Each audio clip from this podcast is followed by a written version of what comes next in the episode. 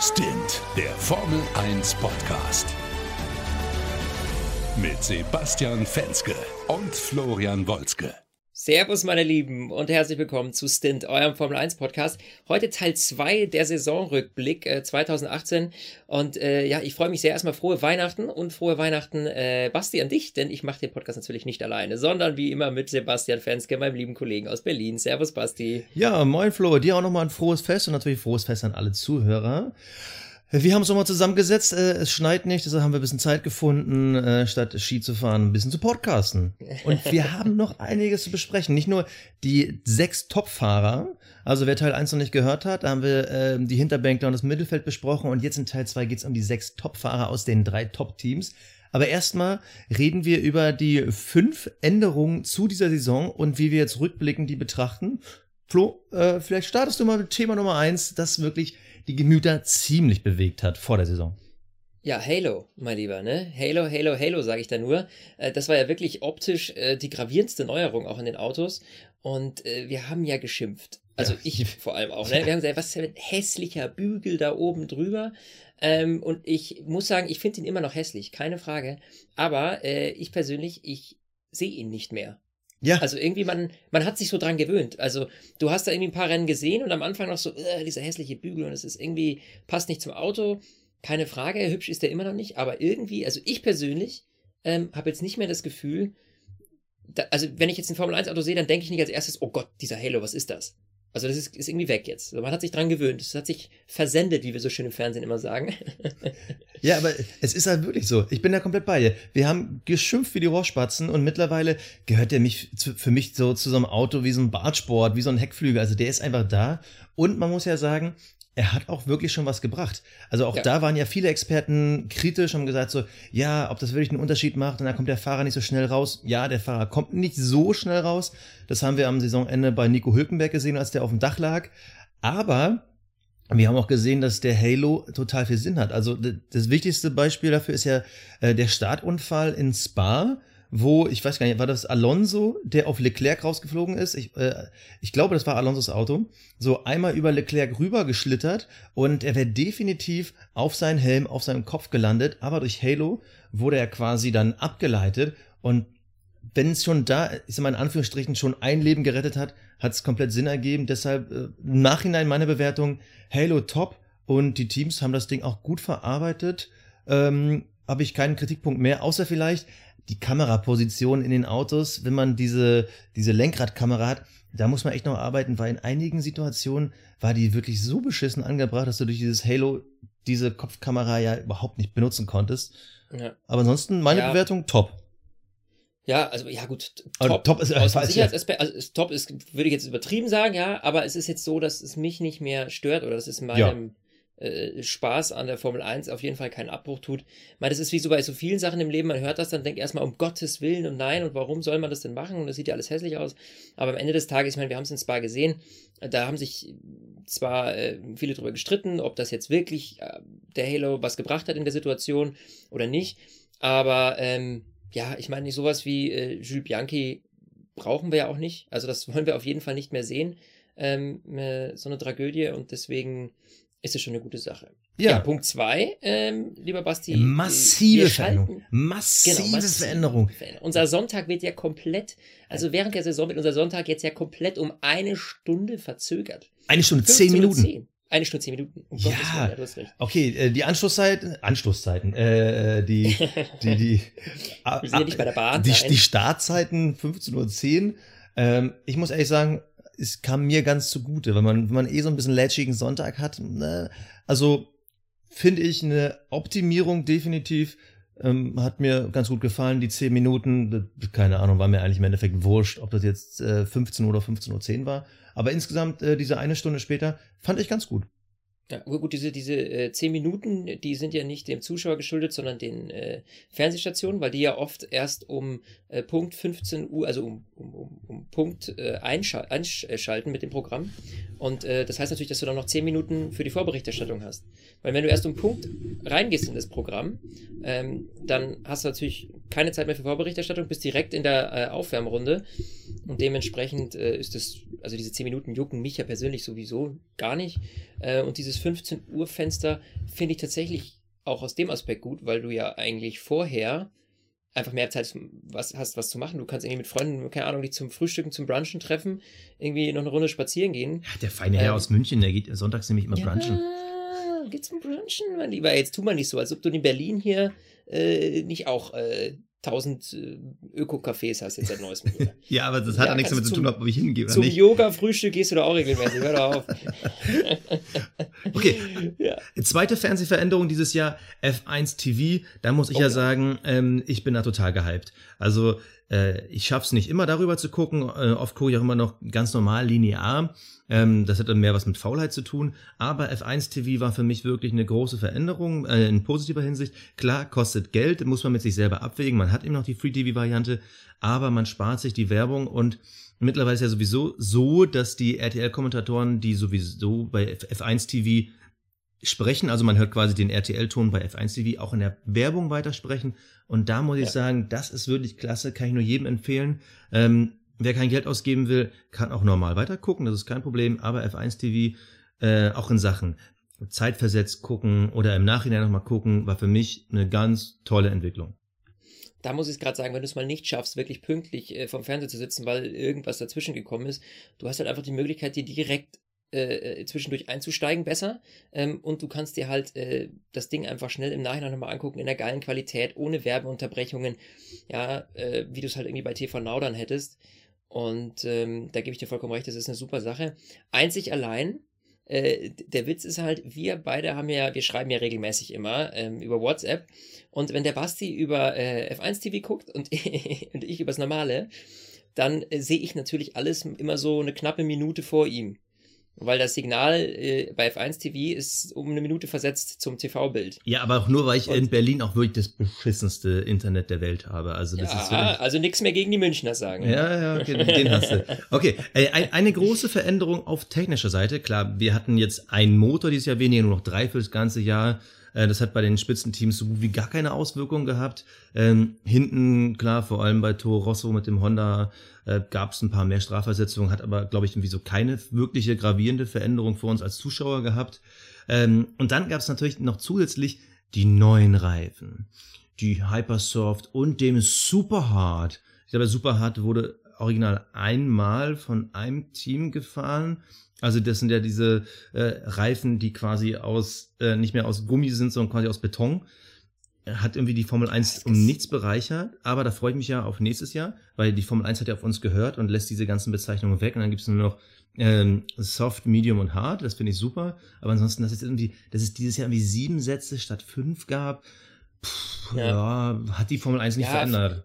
Nee, nee, vor allem es, es verwirrt ja ehrlich gesagt eher mehr als, äh, als äh, alles andere. Äh, vor allem die Leute nutzen ja deswegen, also die, die Teams, die nutzen ja deswegen jetzt nicht irgendwie mehr, sondern am Ende des Tages weißt du mit der, einer gewissen Zeit, okay, den kann ich eigentlich komplett wegschmeißen, weil der auf keiner richtigen Strecke gut funktioniert. Äh, und, und den anderen brauche ich vielleicht auch nicht so genau und deswegen pendelst du dich eh wieder bei drei, vier Reifen ein. Also, ob man so viele braucht, keine Ahnung. Ich, ich glaube, dass es einfach logistisch einfach ähm, mehr Theater gibt als äh, alles andere. Äh, ja, ja. mich jetzt persönlich echt null tangiert. Aber viel wichtiger. Ja, das große ja, Thema, das große Thema. Das Thema, das Thema schlechthin. Ich fand die Diskussion darum ja richtig dämlich, muss ich ehrlich gestehen. Äh, aber gut, äh, zeitgemäß hin und her. Habt ihr sie vermisst? Ich habe sie nicht die, vermisst. Hast du sie vermisst? Ich hab's, ich ehrlich gesagt, nee. ehrlich gesagt, nein, weil äh, ja, aber es sind die Grid Girls, meine Lieben. Ja. Die Grid Girls. Wer von euch hat die hübschen, blondinen, brünetten, rothaarigen Damen in der Startaufstellung vermisst? Ähm, ist ein großer Diskussionspunkt, weil ich kann verstehen, da steckt viel Tradition dahinter. Das gehört irgendwie zur Formel 1 dazu. Äh, hat aber natürlich mit dem Rennablauf und dem Renngeschehen also wenig zu tun. Ja, und, und ich glaube, man muss auch sagen, als, ähm, äh, also eine Anmerkung noch, man muss auch sagen, dass Liberty Media so viel tut, damit dieses Showprogramm am Wochenende zum Nonplusultra wird, da fällt das gar nicht mehr auf. Hey. Also es gibt neue Highlights und deswegen muss ich auch sagen, ich war da kritischer am Anfang, weißt du, aber habe auch gesagt, ganz ehrlich, wen juckt's? Mei, das muss, glaube ich, jeder für sich selber entscheiden. Ähm, meine Meinung ist da so, ist mir eigentlich total bums egal. Ja, bums egal. Also, da, da kam wieder Die, die, ja, die Bauernart, nee, aber es gab die, glaube ich, nur in Monaco. Prinz Albert, der hat sich ja, oder nicht, Fürst Albert, der hat sich da nicht lumpen lassen, der hat noch ein paar Mädels dahingestellt. Ähm, ja, keiner hat gemerkt, dass sie nicht da ja. waren. Ähm, es ist jetzt nicht so traurig, da mit der Tradition gebrochen zu haben. Also im Großen und Ganzen die Entwicklung in der Formel 1 drumherum, um die Show, um die Autos, technisch etc. Da war viel Gutes im Jahr 2018 dabei. Wir sind gespannt, wie es nächstes Jahr wird mit der neuen Aerodynamik. Da, äh, da, da gibt's ja auch wieder so kritische Stimmen, aber lassen wir uns einfach überraschen. Kommen wir ja. zu unseren großen sechs, die sechs besten Formel-1-Fahrer der Saison 2018 nach Punkten natürlich. Ne? Der ein oder andere findet vielleicht auch noch einen von hinten ein bisschen gut.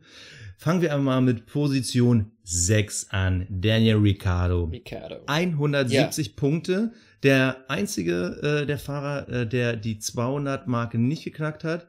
Trotzdem immer noch knappe 100 Punkte Vorsprung von Nico Hülkenberg auf Platz 7.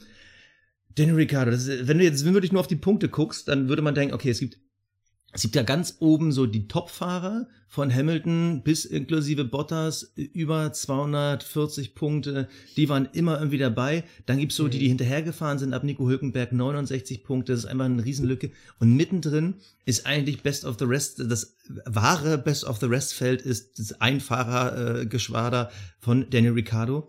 So in the middle of nowhere. Und ich würde sagen, genauso war auch seine Saison, oder? Ja, also die Saison war äh, echt durchwachsen. Ähm, ich glaube auch, dass er im Kopf schon lange äh, damit gespielt hat, ähm, versucht hat äh, zu wechseln, irgendwie ein anderes Team. Nächstes Jahr ist er ja bei Renault. Ähm, ich muss aber dazu sagen, er hatte auch viel Pech. Ja. Also er hatte, ja. hatte viele Defekte. Ähm, also da spielt viel mit rein, weil wir wissen, Danny ist einer, der abstaubt, wenn es was zu holen gibt. Und das sieht man allein schon daran, äh, dass er äh, obwohl er das Qualifying-Duell 5 zu 15 verloren hat gegen Max Verstappen, Deutlich, ja. trotzdem zwei Poles geholt hat und Verstappen null. Ähm, das heißt also, er hat so Spitzen, so vereinzelte, genauso wie das Ding in Monaco. Letztlich das Ding war echt das ab der absolute Oberhammer. Ich meine, klar, in Monaco kannst du einfach so gut wie nicht überholen, aber dass du trotz einer äh, kaputten äh, MGU, MGUK war es, glaube ich, in dem Fall. Ja, genau. Ja, äh, dass das, das Hybridsystem einfach im Eimer ist, du einen extremen Leistungsverlust hast und der das Ding einfach absolut nach Hause fährt und hinten äh, kein Vettel äh, und niemand anders das irgendwie äh, noch rocken kann, das ist schon genial. Und da muss ich sagen, da ist es halt dann wieder so eine, so ein Danny Ricciardo, der hat dann halt einfach irgendwie, weiß ich nicht, die, die, ich hätte jetzt in Anführungsstrichen gesagt, die Eier, aber der hat einfach so diese Konstanz, das dann durchzuziehen. Das muss man ihm lassen. Aber auf Dauer hat er, ich weiß nicht, talenttechnisch, keine Ahnung, aber auf Dauer ist er Verstappen da nicht gewachsen. Und das hat man dieses Jahr noch deutlicher gesehen als davor. Ja, vor allem interessant ist, äh, wie sich seine Saison immer mehr verschlechtert hat. Also wir hatten in den ersten sechs Rennen hatte Ricardo zwei Siege. Das darf man nicht vergessen. Der hatte nach sechs Rennen ja. zwei Siege. Da war er auf einem Niveau mit Hamilton, auf einem Niveau mit Vettel. Und wir dachten so, krass, die ausgeglichenste Saison vielleicht aller Zeiten, weil die Spitzenteams, die sich die Siege aufteilen. Aber zu diesem Zeitpunkt hatte er 72 Punkte und Max Verstappen hatte original 30. Und danach ging es einfach für Ricardo steil bergab. Du hast gesagt, ultra viele Ausfälle, aber im Endeffekt waren seine Siege auch so ein bisschen, äh, seine Siege, war sein Sieg halt auch so ein bisschen geschenkt. Ähm, man, man, man, muss, man muss es einfach so sagen. Monaco, klar, war irgendwie klar. ein Geschenk, gut fleißig im Qualifying. Und in China da hätte eigentlich Verstappen ja auch gewinnen müssen, aber der hat sich da selber verbockt. Äh, da kommen wir ja gleich nochmal, wenn wir über Verstappen reden. Aber es ist einfach mal Fakt, wenn wir uns einfach mal die Qualifying-Zeiten anschauen zwischen den beiden. Das ist wirklich krass gravierend. Also du hast ja schon gesagt, ähm, Verstappen hat mit 15 Qualifying zu 5 gegen Ricardo gewonnen, aber die finale Zeit, die sie dann wirklich im Q3 bzw. am Ende ihres Qualifying abgeliefert haben, da war Ricardo im Durchschnitt fast vier Zehntel langsamer. Ja. Vier Zehntel, ja. das ist, das einfach in, in einem Teamduell, das ist einfach nur krass. Ich glaube, es ist sogar der heftigste Unterschied in den Teamduellen überhaupt in allen Teams dieses Jahr gewesen. Also selbst zwischen einem Bottas und einem Hamilton lagen nur eineinhalb Zehntel. Das, das ist mhm. wirklich, das war einfach zu viel. Da muss man einfach sagen, Ricardo war nie der oberkrasse Qualifier, aber dieses Jahr wurde er einfach in Grund und Boden gefahren, weil meist, wenn er dann gewonnen hat, dann war es wirklich nur ultra knapp und dann war da vielleicht irgendein Verstappen-Patzer drin. Also es war nicht seine Saison und er hätte sogar noch einen dritten Sieg haben können, Baku, da reden wir dann auch noch gleich mal bei Verstappen, aber, ja, ja, das aber es, es, war einfach nicht sein Jahr. Es war ja. wirklich so in the middle of nowhere und als dann klar war, er wechselt zu Renault, hatte man auch das Gefühl, da ist kein Dampf mehr hinter. Da hat er irgendwie so gar keinen Bock mehr. Also für mich persönlich, ich freue mich, dass Ricardo zwei Siege geholt hat, aber eigentlich war das ein, so ein vergeudetes ja. Jahr. Gebt dir recht. Aber diese kleinen Schnitze zwischendurch, die muss man schon auch hervorheben, weil ähm, dieses, äh, dieses, diese Top-Überholmanöver in, in Kurven, wo niemand sonst überholt. Ja. Weißt du, äh, das ist eine Ricardo-Sache und das macht er verdammt gut.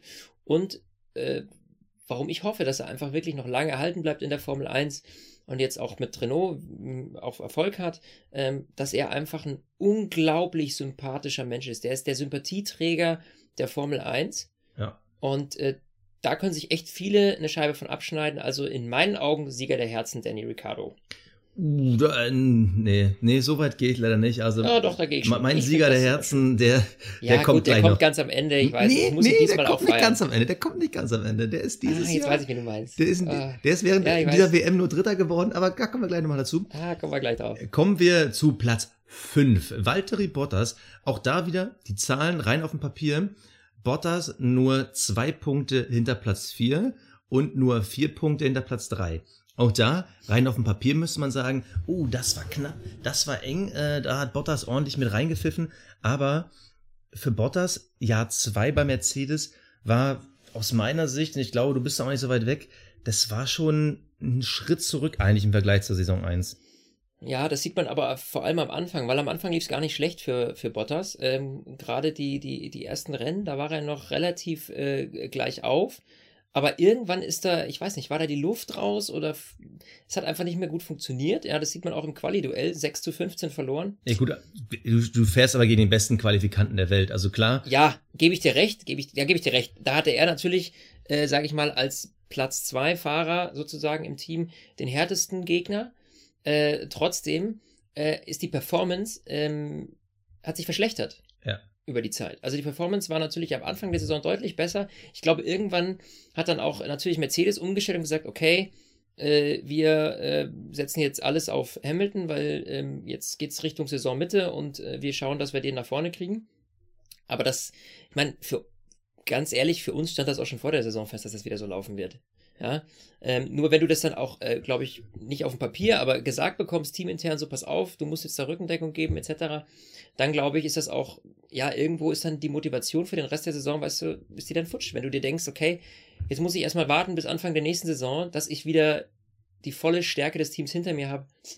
Also, ja, das ist, das ist schwierig. Und da, ja, hat das nicht leicht gehabt. vielleicht sind wir auch ein bisschen zu kritisch mit Bottas, ich weiß es nicht, weil er hatte auch Pech.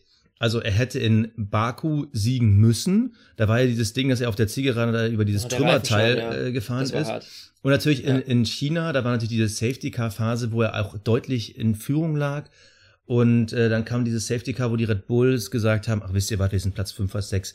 Wir kommen einfach nochmal rein. Und dann schwuppdiwupp wurde er dann von Daniel Ricciardo quasi weggeschnupft, muss man es ja sagen.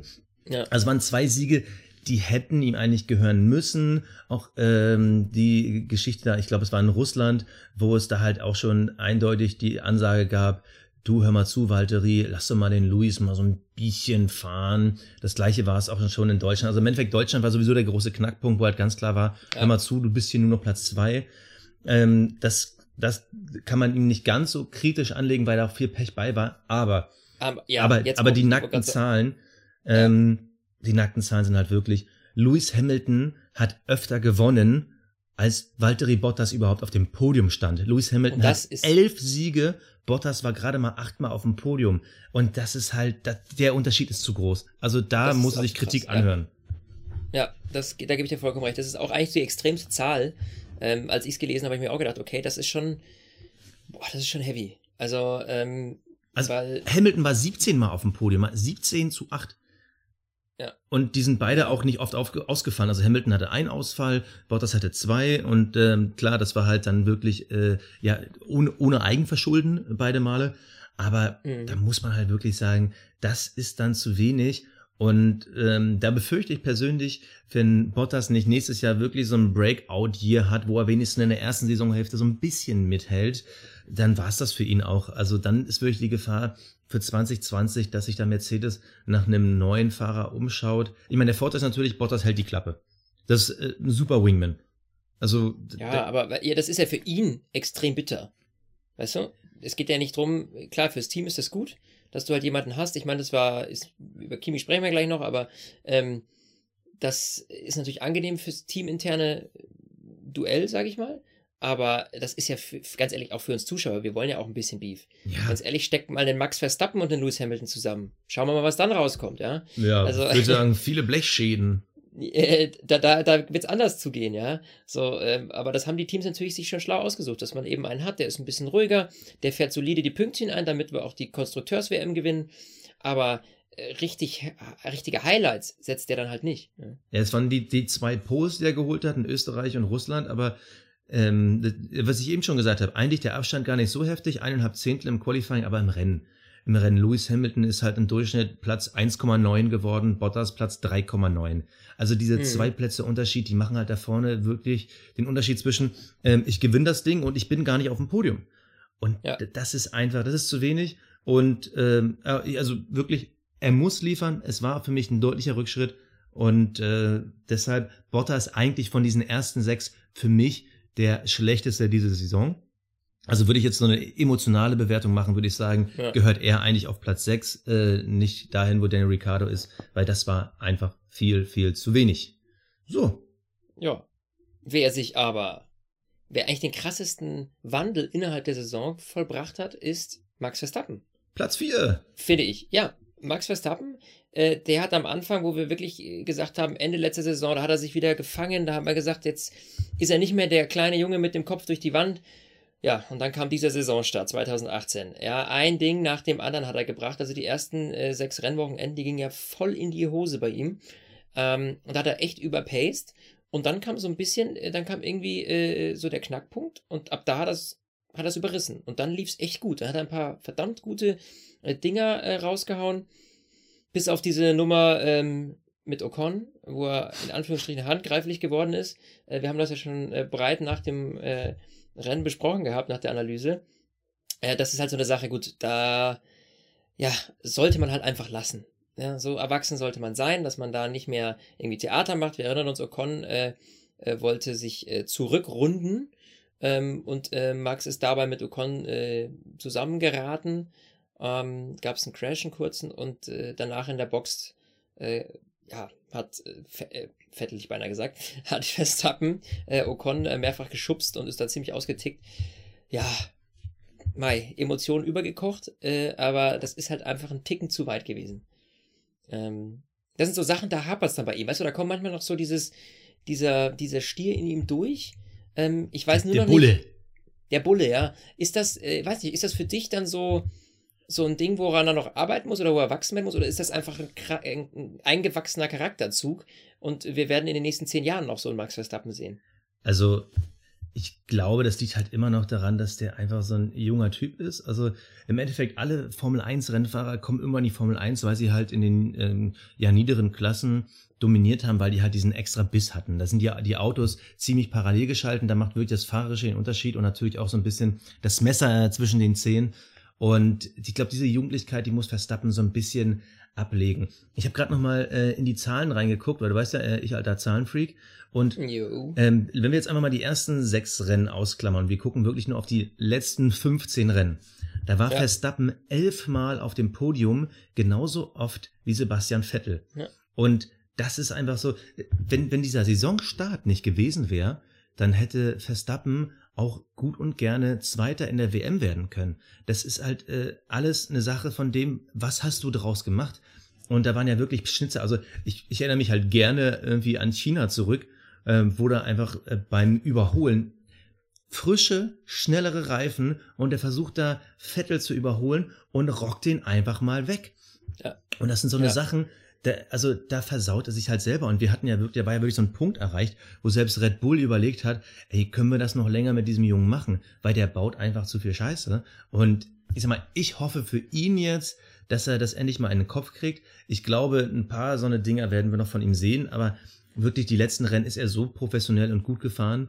Ähm, ich glaube, da ist diesmal schon mehr angekommen als noch vor einem Jahr. Und vor allem, wir hatten ja, er hatte ja die zwei Siege. Er hatte ja Mexiko und Österreich, wo er ja gesehen mhm. hat, halt dich aus dem Gröbsten raus, bau keinen Unfug und dann holst du dir einen Sieg. Also klar, Österreich war natürlich ein bisschen geschenkt. Ne? Ich meine, wenn Ricardo, Bottas und Hamilton ausfallen, äh, dann ist da vorne nicht mehr so viel, was dir einen Sieg wegnehmen kann. Aber Mexiko war zum Beispiel, klar, Mexiko ist Mexiko, ne? aber das war halt zum Beispiel krasse Dominanz, weil er den Kopf klar hatte. Da hat er das Qualifying verhauen, da hätte er der jüngste Polzetter aller Zeiten werden können. Das hat er verhauen, beziehungsweise hat seine Runde nicht zusammenbekommen, aber er hat dann im Rennen selber, er hat den Kopf angemacht, vom Startwerk an dominiert und das müsste ihn eigentlich gezeigt haben, hey, du darfst immer noch jung und hungrig sein, aber du musst dann halt auch immer deinen Kopf anhaben. Und wenn er das hinkriegt, dann kann das wirklich was werden. Ansonsten, äh, ja, du hast schon besprochen, mein Highlight, Ocon. Ich, ich hätte, also ich weiß, wir wollen keine Gewalt, aber das hätte auch ruhig ein bisschen, die hätten sich auch ruhig mal so ein bisschen so Stirn an Stirn unterhalten können. Das, das hätte ruhig ja, noch mehr gut. sein können. Ey, ey, ey, ich meine, ganz ehrlich, klar, das ist so ein bisschen, äh, äh also Entertainment-Faktor hat, Charakter hatte es definitiv. Und ich glaube auch, dass ein, äh, äh, das Liberty Media oben in der Chefetage saß und sich dachte, ach, ja. gutes Marketing, gutes Marketing. Ja. ähm, aber ja, es ist halt einfach nicht korrekt. So. Übrigens, äh, äh, nochmal eine Sache, die ich gerade nochmal geguckt habe. Wenn natürlich der, der Aussetzer in Baku nicht gewesen wäre, ähm, wo er und ja. ähm, ähm, Daniel Ricciardo ineinander geknallt sind. Und wenn dann der Aussetzer in China nicht gewesen wäre, wie, wie gerade gesagt, den, den Vettel-Abholer, dann hätte er mhm. genauso viele Siege wie Vettel dieses Jahr gehabt, nämlich vier. Und zwar aus eigener Kraft, die ihm quasi auf dem Silbertablett schon serviert waren. Und das ist ja. eine Sache, wenn man jetzt äh, die Saison nämlich rückblickend betrachtet, würde man sagen, ganz klar, der Mercedes beste Auto, danach der Ferrari, der hatte seine Schwankungen, kommen wir gleich noch zu. Und eigentlich war der Red Bull weit weg. Aber durch die fahrerische Klasse, die ein Max Verstappen hat, war der Red Bull eigentlich mit bei der Musik. Und ja. es, so, so weit waren die gar nicht weg. Ja. Und das, wenn der das nächstes Jahr von Anfang an hinkriegt, ich glaube, dann kriegen wir wirklich endlich die WM, die wir uns immer gewünscht haben. Ich meine, die WM dieses Jahr war schon ziemlich gut, aber ja, wenn dann diesen Dreikampf, Dreikampf hat, also das wäre, ja. das wäre schon geil.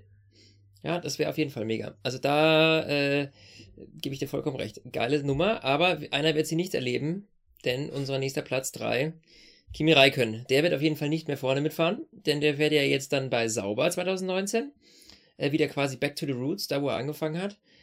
Ja, Kimi, äh, die Saison war nicht so schlecht wie davor, jo. aber äh, Quali-Duell 4 zu 17. Ja, war er noch nie. War er noch nie. Kimi war noch nee. nie ein guter Qualifahrer. Ja. Nee, also das hat er nicht hingekriegt. Also irgendwie äh, bittere Sache.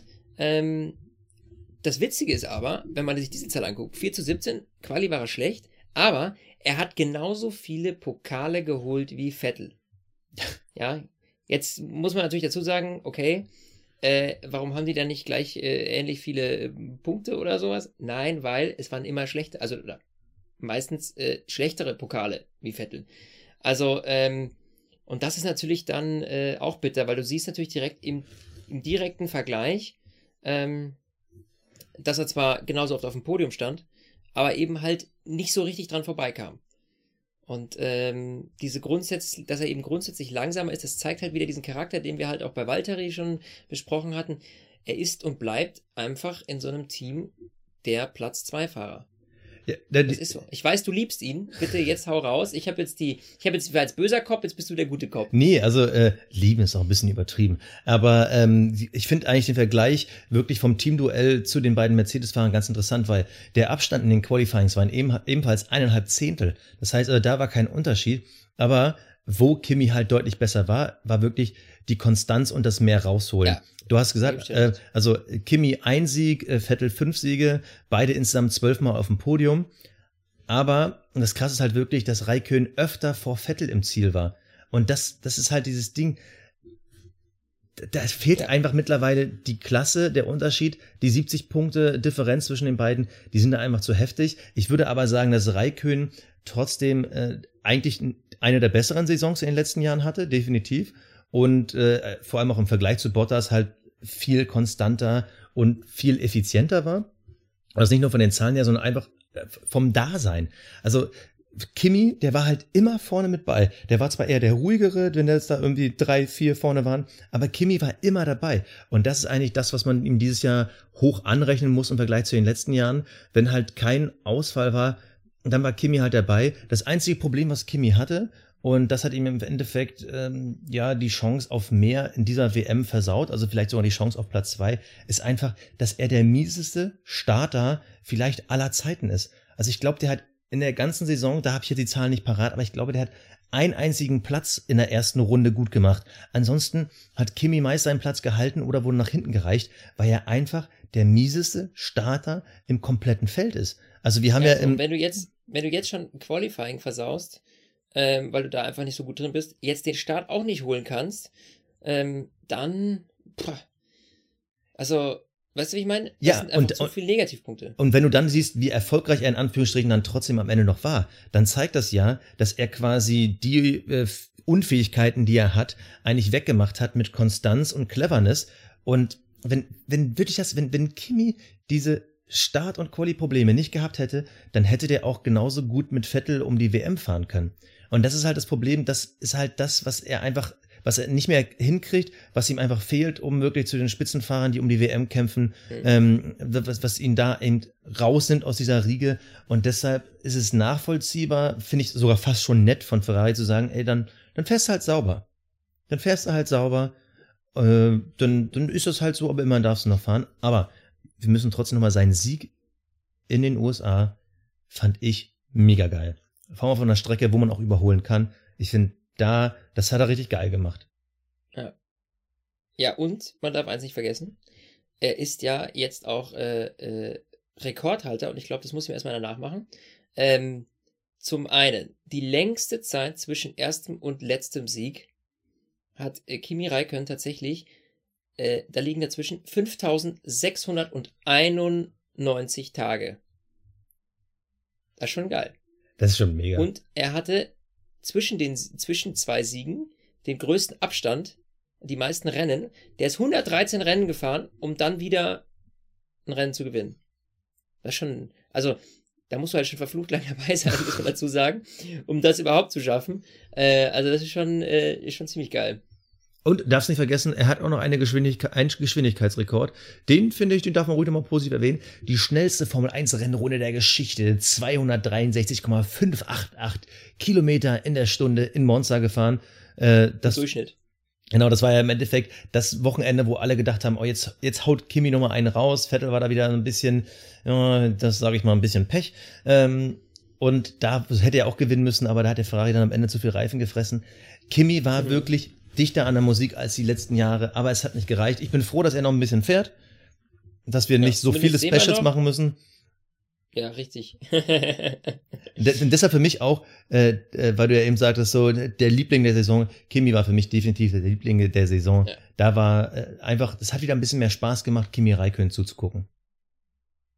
Ja, äh, wo ich mich ehrlich gesagt, äh, wo ich graue Haare kriege und wo es mir nicht so viel Spaß gemacht hat, ist bei Sebastian Vettel. Ah. Äh, Kommen wir zu Platz zwei. Ja, was soll ich dazu sagen? Spoiler-Alarm, wir werden ein bisschen kritisch sein. Er ist natürlich Deutschlands äh, ja. Fahrer Nummer eins, aber wir müssen einfach mit ja. ihm kritisch sein, noch kritischer als äh, in der Saison 2018, weil das, das, nee, das war nicht gut. Ja, also ich meine, der, der, der, der Anfang lief ja mega und ich dachte so, okay, dieses Jahr packen sie es, Bastian, Sebastian Vettel wird äh, Weltmeister. Ich habe es wirklich geglaubt. Ich mir so, jetzt, das rockt er. Dreimal Pole in den ersten vier Rennen ja, da war richtig Flow drin, da war das Team war heiß, da, da ging es richtig ab, ja. Und dann hat sich so ein Fehler nach dem anderen eingeschlichen. Ähm, erstmal zu Sebastian, unabhängig vom Team, da gab es ja im Sommer dann auch äh, viele Fehlentwicklungen, die da auch äh, Punkte gekostet haben. Aber rein zu ihm, ich habe das Gefühl gehabt, als wäre er mit dem Druck irgendwie nicht mehr richtig umgegangen. Ja. Also der hat da, da war hier ein Verbremser, da war da ein Dreher, dann ist er da mal kurz, er wäre uns an das Regenrennen, war das in, war das in Hockenheim? Ja. Das war in Hockenheim, ne? Da hat es geregnet und, äh, weißt du, es war meilenweit kein äh, gegnerischer Fahrer zu sehen und Basti, äh, äh, Sebastian Vettel, äh, bremst halt zu spät an, rutscht aus und setzt das Ding über den Kies in die Wand. wo ich mir denke, da ist kein Druck, verstehst du? Du bist auf, du bist vorne, du hast keinen Druck, du kannst das Ding ganz sauber nach Hause fahren und dann so Dummheiten, weißt du, so Kleinigkeiten. Und genau diese Kleinigkeiten, die haben ihm am Ende des Tages alles versaut. Ja, klar, das Team hatte im, im aerodynamisch auch in der Zwischenzeit Fehlentwicklungen, gerade im Sommer. Das hat überhaupt nicht richtig funktioniert. Da hat man wieder zurückgerüstet. Ähm, das macht es natürlich nicht einfacher. Aber in diesem Jahr muss ich ganz klar sagen, dass Sebastian Vettel mit diesem Auto hätte gewinnen können. Äh, er ist aber aus vielen Kleinigkeiten, die er selbst verbockt hat, ähm, muss man ganz klar sagen, im Gegensatz zu Hamilton, war äh, Sebastian Vettel einfach nicht so konstant. Die Souveränität, und da bin ich, ich weiß nicht, ist der Druck, der wächst und wächst und wächst, auch gerade jetzt nächstes Jahr, also ich möchte in seiner Haut nicht stecken, aber ich könnte mir vorstellen, dass es nächstes Jahr extrem wird, weil natürlich Ferrari den Druck äh, immer weiter erhöht und sagt, hey, pass auf, wir stellen hier schon ein Auto hin, jetzt muss das Ding auch laufen. Und ich glaube, das wird ganz, ganz schwierig. Ja, ganz, ganz schwierig. Also ich, ich, also Puh, ich finde, du warst gerade netter zu ihm, als äh, ich es jetzt sein werde. Es tut oh, mir auch ehrlich? leid um alle Vettel-Fans, aber äh, du sprichst ja nur von so Kleinigkeiten und Fehlerchen. Nee, also ich finde, das waren die größten und wirklich schlimmsten Patzer seiner Karriere. Er crasht mit Valtteri Bottas in Frankreich. Er crasht mit Lewis Hamilton in Italien. Er crasht mit Max Verstappen in Japan. Er crasht mit Danny Ricciardo in den USA. Dazu die Hockenheim-Panne. Dann kommt noch Strafen dazu. In Österreich Behinderung. Äh, wo er auch dann hätte dann gewinnen dürfen müssen sollten. Mhm. So, in den USA zu schnelles Fahren unter roter Flagge. Das waren so viele Sachen, wo man, ich, ich muss, also für mich ist drei Viertel der WM, die geht auf Vettels Kappe, weil der einfach zu viel mhm. liegen lassen hat. Und klar, Ferrari äh, hat mittendrin würde ich Schrott gebaut, da bin ich bei dir. Aber allein diese vier Crashs mit vier äh, Kontrahenten vorne, ja. die haben so viele Punkte gekostet. Äh, das ist, das ist, vor allem Vettel war ja eine Zeit lang mal richtig fett in Führung. Das darf man ja nicht vergessen. Ja, ja, der, hat ja zur, ja genial. der hat ja zur Saisonhälfte geführt. Und dann diese Patzer. Und wir hatten ja schon letztes Jahr, da gab es ja die legendären Asia-Wochen. Da war auch viel Ferrari schuld und ein bisschen Pech dabei. Aber dieses Jahr geht's für mich wirklich zu 75 Prozent auf seine Kappe. Und das muss er abstellen, weil er hätte Weltmeister werden müssen. Da sage ich ganz klar aus meiner Sicht müssen. Er hat fünf Siege, Lewis Hamilton elf, aber durch diese Patzer hat er mittendrin so viele Sachen liegen gelassen. Wir reden von 88 Punkten Rückstand. Das ist viel. Aber wenn du da wirklich mal die Sachen einberechnest, äh, die nicht hätten sein dürfen, wenn nicht sogar müssen. Also, ich fange nochmal an. In Frankreich am Ende nur 10 Punkte geholt. Das war halt das Ding mit Bottas. Italien. Mhm. In Italien wäre der Sieg drin gewesen. Da ist er am Ende äh, mit mit äh, zwölf Punkten noch ins Ziel gekommen. Da ist er halt äh, auf Platz drei geschlittert. Aber es hätte auch der Sieg sein können. Und das sind halt so Sachen, äh, Japan, wie dämlich. Ich meine, da war dann irgendwann auch nicht mehr so viel für ihn zu holen, aber als er dann äh, Verstappen da reingecrashed ist und sich gedreht hat, ganz ehrlich, das, das hätte eigentlich mindestens ein dritter Platz sein müssen. Da ist Max Verstappen Dritter geworden. Das sind halt so Sachen. Ups, jetzt habe ich mal äh, ein paar Zahlen durcheinander geschmissen. Ähm, verzeiht mir das, ich äh, bin gerade ein bisschen groß, aber genau, also er hätte in Japan Dritter werden müssen. In Italien mindestens Zweiter, wenn nicht sogar Erster werden müssen. Und das sind halt so Sachen, sorry, aber das kreide ich ihm fett an. Und sowas wie äh, zu schnelles Fahren unter roter Flagge oder Behinderung, äh, das, das darf dir nicht passieren als vierfacher Weltmeister. Es tut mir leid, weil das hat dieses Jahr einen Unterschied gemacht. Ich finde, sowohl vom Auto als auch vom Fahrerischen ist er eigentlich mit Hamilton auf einem Niveau. Hamilton ist den kleinen Ticken besser im Qualifying, aber im Rennen diese Coolness, diese Lockerheit, das hat ihm dieses Jahr die WM versaut. Ja, und das ist aber auch ein Problem, was sich bei ihm irgendwie so ein Stück weit echt verwachsen hat. Also, ähm, da ist er einfach äh, dauerhaft schlechter, unkonzentrierter als Lewis. Und wenn er das nicht rauskriegt, dann wird er nicht Weltmeister werden mit Ferrari. Solange Mercedes und Ferrari, äh, sage ich mal, autotechnisch gleich auf sind, ne? Das dürfen wir auch nicht vergessen.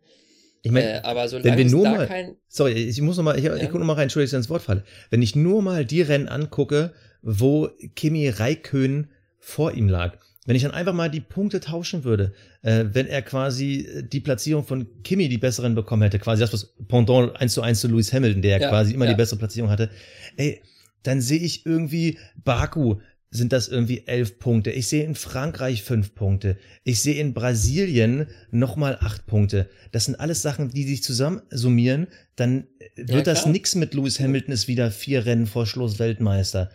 Oder fünf Rennen in dem Fall. Sondern das ist das ein ganz klares Ding von, dann hätte das Ding bis zum letzten Rennen, bis zur letzten Runde spannend sein können. Und das, tut mir leid, aber das, das muss ich ankreiden, vor allem gegen einen Kimi Räikkönen. Wir haben gerade so mhm. positiv über Kimi gesprochen, aber eigentlich hätte Vettel Kimi gegen die Wand fahren müssen. Der hätte ihn so wegdominieren müssen, wie Lewis Hamilton äh, Valtteri Bottas dominiert hat. Ja. Ja, hat er nicht. Boah, jetzt muss ich erstmal durchatmen. Ich glaube, sämtliche Vettel-Fans haben uns gerade verlassen.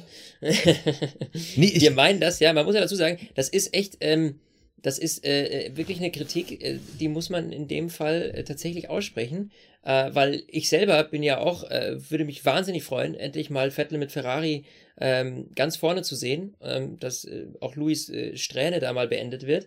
aber so wie es jetzt gerade läuft bei Sebastian, wenn der nicht die Kurve kriegt, dann sehe ich da echt schwarz. Also ähm, ich muss wirklich sagen, gerade so die letzte Saisonhälfte auch, da sind so viele Sachen dabei, äh, da fasst man sich wirklich an den Kopf und fragt sich, ähm, wann kommt der wieder auf den grünen Zweig? Ich meine, wir haben es gesehen, bei Max Verstappen war es genau andersrum. Am Anfang ein Patzer nach dem anderen hat es sich wieder gefangen. Und auch klar, ein Sebastian Vettel hat natürlich absolut das Format, und das da rumzureißen. Also das stelle ich überhaupt nicht in Frage.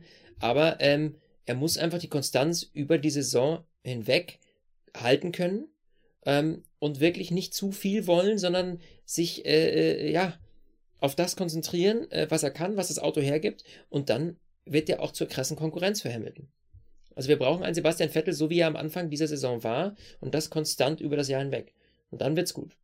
Ja, und meine Vettel-Kritik, die sage ich ja auch, weil ich würde mich ja natürlich auch mega freuen, wenn der nochmal Weltmeister wird, wenn der dann Lewis Hamilton da seine Siegsträhne endlich mal streitig macht. Also das, das wäre natürlich für uns alle super. Also jetzt nicht nur für Deutschland, sondern einfach, das wäre, würde auch den Rennsport nochmal einen Ticken geiler machen. Und genau das ist das, was wir wollen. Und Vettel hat ja für mich eh noch ein Mini-Manko, also nicht für mich, aber ich sag mal in der Formel 1-Welt. Ähm, viele sagen ja auch, dass der seine vier WM-Siege damals einmal mit diesem überkrassen Red Bull hatte und einem schlechten Teamkollegen, der damals mit Mark Webber ja wirklich nicht ansatzweise da an die WM-Spitze rangereicht hat.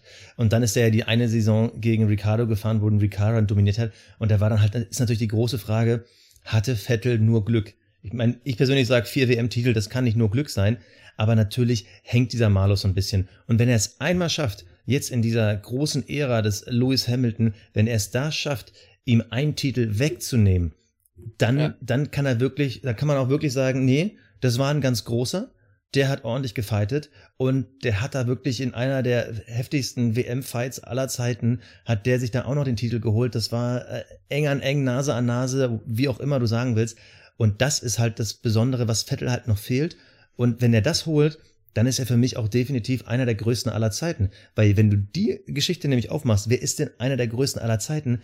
Äh, wenn der die Top 3 gebildet wird, da würde kaum einer Sebastian Vettel mit reinnehmen, aber Lewis Hamilton taucht da auf. Und das, das wünsche ich ihm einfach. Ich wünsche ihm einfach, dass er da mit aufgezählt wird.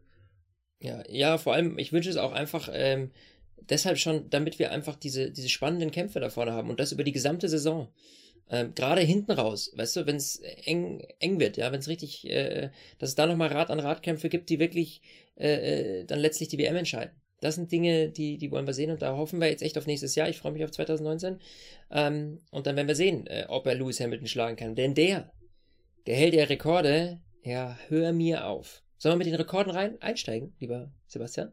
Mm, ja, können wir mal zur Abwechslung ja. machen. Also genau. äh, er, ist, Denn, er ist nicht nur fünffacher Formel 1 Weltmeister, sondern er hat dieses Jahr wirklich einige Dinge gerockt. Ja, nämlich meiste Siege mit dem gleichen Motorhersteller. Äh, da hat Hamilton 73 geschafft. Die meisten Siege mit unterschiedlichen Grand Prix 23 und er hat die meisten Poles bei unterschiedlichen Grand Prix mit 24. Heute, jetzt komme ich aus Atem, die meisten Wochenenden mit Paul und sie gleichzeitig, und das finde ich tatsächlich am beeindruckendsten auch, 47. Also da musste schon echt äh, äh, der Hammer sein, dass du sowas hinkriegst. Ja, und er hat ja dieses Jahr mit elf Siegen auch einfach mal wieder jedes zweite Rennen gewonnen. Da hat er halt mal wieder einen ordentlich abgelassen. Ähm, was für mich ein bisschen erstaunlich ist, er hatte auch in Anführungsstrichen auch nur elf Poles. Also er war immer am Limit, aber es war jetzt keine überperfekte Saison für ihn. Trotzdem eben dieser, dieser krasse Unterschied, diese mentale Stärke, dieses einfach Dasein, wenn man da sein muss, diese Coolness zu behalten und eben nicht so eine Patzer zu generieren, wie sie zum Beispiel jetzt Vettel in Hockenheim hatte. Das war einfach ja. Eigentlich war es ein perfektes Hamilton-Jahr, obwohl wir ja eigentlich so einen guten Start hatten, dass wir gedacht haben, okay, es wird endlich mal knapp, also guten Start aus Fernsicht. Denn man muss ja ganz ehrlich sagen, eigentlich gehört ihm auch der Australien-Sieg. So, damals war ja die Geschichte mit dem äh, Virtual Safety Car, beziehungsweise eine, eine gelbe Flagge war es und ähm, dass äh, Vettel ihn dann quasi an der Box überholt hat. Aber eigentlich hatte Hamilton Australien ja auch überdominiert. Also trotz solcher Sachen am Ende immer noch drei Rennen vor Schluss Weltmeister werden, das ist schon krass. Und? Ja, vor allem, was ich dazu sagen muss, ist eigentlich, dass der Typ das halt mit einer Leichtigkeit macht. Ja, ähm, easy. Da können sich echt äh, sämtliche anderen 19 Fahrer eine Scheibe von abschneiden, weil du, der wirkt nie gestresst irgendwie. Also ich, ich finde, wenn ich mir überlege, wie manchmal ein Sebastian Vettel aus dem Auto aussteigt, gut, dieses Jahr hat er auch einen Grund dafür, irgendwie genervt oder gestresst auszuschauen. Aber das macht er mit einer Leichtigkeit, mit, äh, mit einer Leichtfüßigkeit, das hat man selten so gesehen. Und da ist echt Hamilton wirklich, da muss man sagen, das ist er einfach, das ist Ausnahmetalent, ja. Und ähm, ich muss ehrlich gestehen, mir fällt es wahnsinnig schwer hier äh, überhaupt irgendwie was äh, zu Lewis Hamilton zu sagen, weil es gibt einfach kaum Kritik.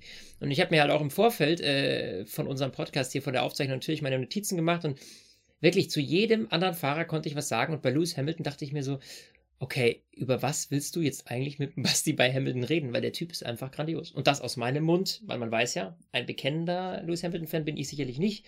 Aber ähm, das ist einfach super. Mehr kann man nicht sagen. Hut ab.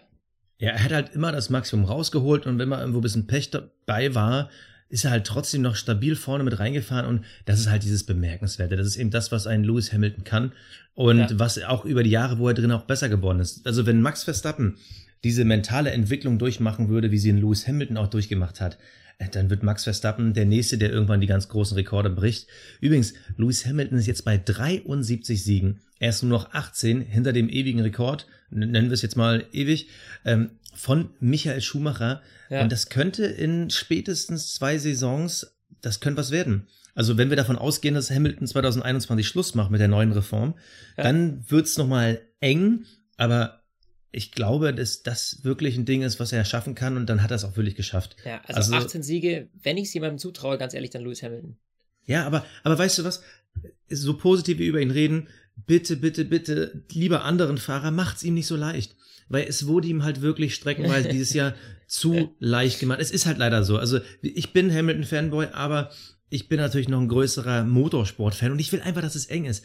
Also ja. dem da so Siege zu schenken, teilweise auf dem Silbertablett zu servieren, dass da, ich meine, äh, Bottas, der fährt da wirklich über mit mit Pech über da irgendwie so ein Trümmerstück in Baku und schwuppdiwupp auf einmal erbt da Lewis Hamilton wieder irgendwelche blöden Punkte und wir denken so, nee, das, das ist zu leicht. Oder äh, was war da noch für eine Geschichte? Ähm, na, jetzt habe ich gerade einen Hänger.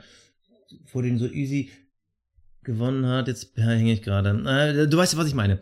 Es wird ihm ja. trotzdem ein Stückchen weit zu leicht gemacht und nee, bitte ja, nicht mehr aber so. ich sag dir ganz ehrlich, wenn die Jungs sich jetzt mal zusammenreißen, vor allem bei Ferrari, wenn da jetzt mehr Konstanz Achso, reinkommt. Hockenheim, entschuldige. Das war jetzt wirklich ein langer Hänger. Also geschenkter Sieg oh, wow. in Baku und in Hockenheim, in dem einfach die anderen Pech und Dummheit vermischen. Also das sind ja. so zwei Siege, die hatte er nicht mal verdient, weil da andere deutlich besser waren im Wochenende. So, jetzt hab ich's. Ja, äh, jetzt hab ich, bin ich raus, äh, was ich noch sagen wollte. Aber äh, Wayne, wir halten fest, Louis ist einfach echt äh, grandioses Rennen, die äh, ganz grandiose Rennen dieses Jahr gefahren, tolle Saison. Und ich hoffe wirklich, bete bitte Ferrari, äh, schau, dass ihr da echt äh, irgendwie das wieder hinkriegt und dass ihr äh, eng kämpft bis zum Ende der Saison ähm, weil das ist das, was wir sehen wollen. Und ich freue mich auf äh, super Kämpfe im nächsten Jahr. Ähm, Basti, ich wünsche dir und ich wünsche euch, liebe Zuhörer, jetzt erstmal noch äh, fröhliche Weihnachten. Genießt die Tage mit der Familie. Ähm, ja, und ich freue mich, wenn ihr auch ähm, während der Winterpause mal reinhört ab und zu bei uns, denn wir produzieren natürlich auch fleißig weiter. Die eine oder andere Spezialfolge, die eine oder, das ein oder andere Projekt, das steht noch aus. Ähm, und bis dahin wünsche ich euch erstmal noch frohe Weihnachten, schöne Ferien und guten Rutsch ins neue Jahr. Ja, von mir aus gibt es auch nichts zu sagen. Die Saison 2018 war Spitzenklasse und wir haben an Silvester noch ein Formel 1 Spezial fürs neue Jahr. Da will ich noch nicht zu viel verraten, aber sorgt oh, einfach ja. nur dafür, dass eure Podcast-Apps aktualisiert sind äh, an Silvester beziehungsweise äh, zum Neujahr, weil das kann auch mal spannend werden. Das wird speziell. Schön 1. Januar, Katertag. Was macht man? Stint den Formel 1 Podcast hören. Ja, finde ich eine gute Idee. Ciao. In dem Sinne. Tschüss. Stint, der Formel 1 Podcast. Mit Sebastian Fenske und Florian Wolzke.